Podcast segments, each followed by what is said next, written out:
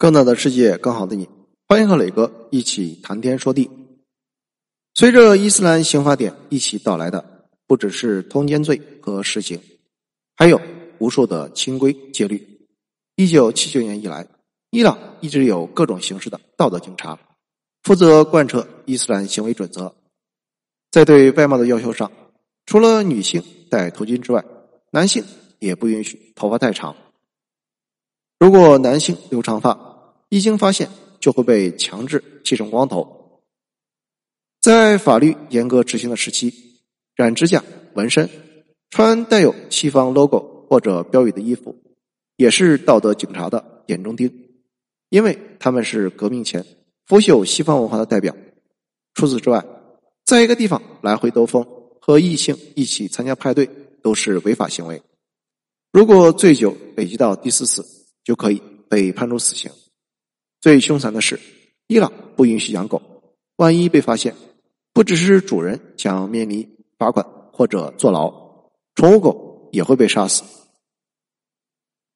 除了对私生活的限制，刑法典为真正的刑事罪犯提供了源源不断的。惩罚方式，比如把盗窃者的手剁掉，或者鞭打皮条客。其中和实行一样充满争议的是以牙还牙的复仇法。它规定，在遭到故意伤害的情况下，受害者及其家属可以要求让犯人承受同等的折磨。二零零九年，三十一岁的伊朗男子萨赫勒向一名出租车司机泼洒酸性物质。导致司机双目失明，萨赫勒被判处十年监禁，还要接受以眼还眼的惩处。根据报道，行刑非常克制的分了两个阶段。二零一五年，他的左眼被滴入酸性物质而致盲，一年之后对右眼行刑，保证了科学合法的让人血债血偿。这样的复仇法引发了魔幻的舆论场景，一边遭受国际人权机构的批评。一边又让社交媒体上网友拍手称快。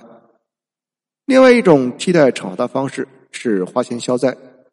如果受害者或者家人同意，被告人可以赔偿血钱，代替死刑或者以牙还牙的判决。在刑法典中详细规定了对损失器官、身体器官、生殖能力等各个部分的血钱份额。所以。在伊朗的宗教学者看来，复仇法才是公平合理的法律，充分尊重了被害方的意见。不像西方法律体系中，受害人没有什么话语权，只能服从法官的判决。对故意伤人的判决尚且如此，对于谋杀的刑罚则更加没有余地，多半是绞刑，除非受害者家属同意接受赔偿血钱，赦免犯人。伊朗女孩塞克万德被绞死的时候。年仅二十四岁，此时她已经在监狱中度过了将近三分之一的人生。塞卡万德出生在伊朗西北部一个穷困而且保守的伊朗库尔德家庭，他觉得婚姻是自己获得更好生活的唯一出路，所以十五岁时，他决定孤注一掷，离家出走，嫁给了丈夫侯赛因。但是很快，她发现了新婚的丈夫暴力成性。更好生活的唯一出路，演变成为了身体和语言上的修罗场。她多次提出离婚，遭到丈夫拒绝，向警方投诉家暴，但是没有一个警察管。走投无路的塞卡万德只能试图回娘家，但是家人也拒绝接受一个曾经逃跑的女儿。更加令人绝望的是，丈夫的兄弟开始频频强奸她。两年之后，塞卡万德的丈夫遇害，可是新的苦难。才刚刚开始。二零一二年，警方因为涉嫌谋杀丈夫，将他逮捕。塞坎万德表示，面对殴打，最终承认了罪行。直到被捕三年后，在最后一次庭审时，塞坎万德才推翻了之前的供述，称她丈夫的兄弟才是杀人凶手，而丈夫的兄弟也正是强奸她的人。塞坎万德表示，他的小叔子曾经告诉他。如果他承认杀人，就会保释他，因为按照法律，被害者的家属有权接受血钱并赦免罪犯。但是法院驳回了塞坎万德的供述，判处他绞刑。在等待行刑的过程中，塞肯万德在乌尔米勒监狱中嫁给了一名男囚犯之后怀孕。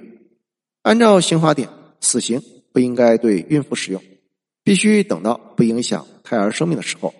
于是他在监狱中一边等待孩子降生，一边等待生命终结。几个月之后，塞肯万德生下一个死胎，在孕检呈现阴性的时候，当局即刻下令处决。伊朗还规定不能处死处女，因此，如果犯人是处女，需要在死刑前夜与狱卒临时结婚。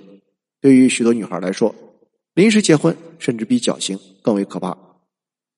虽然霍梅尼的愿望是让伊斯兰法统治全世界，但是一部分伊朗人从未停止以自己的方式抵抗。二零一一年，伊朗库尔德地区的一家法院对一名家庭暴力的男性罪犯。进行侮辱性惩罚，让他穿着红色的礼服，戴着头巾，公开游街。没有想到，照片激起了一群库尔德男子的不满。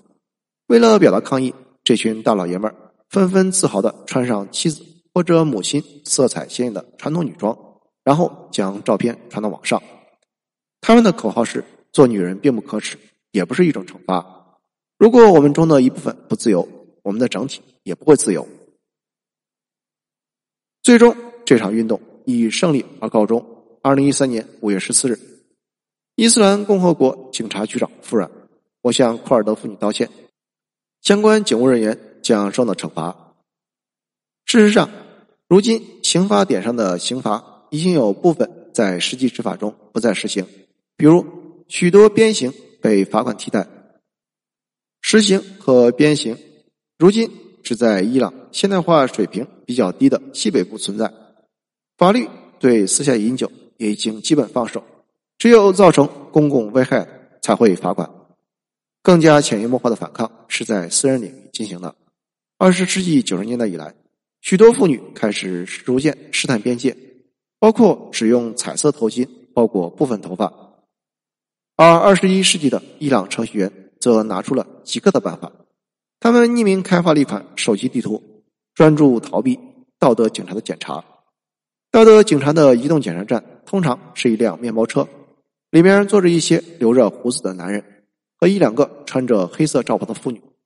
这样的检查站会随机出现在伊朗的各条道路。于是，这款 App 让用户自主标记检查站的位置。当许多用户指出同一点时，地图上会显示警报。并提醒用户选择不同路线，而当数字减少时，警报将从地图逐渐淡出，宛如一个人肉的监控器。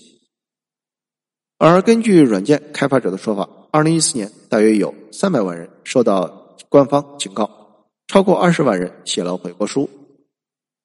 这种非暴力的抗议方式得到年轻人的支持。一位推特用户说：“我并不关心应用程序是否有用，但每次下载。”都是一次抗议，没有人知道道德警察哪一天才会消失在伊朗街头，也没有人知道实行什么时候才会成为历史遗迹。不过，想想那群不惜集体穿女装的库尔德大老爷们儿，我觉得这个疯狂的世界也许还有救。谢谢收听，欢迎评论、点赞和转发。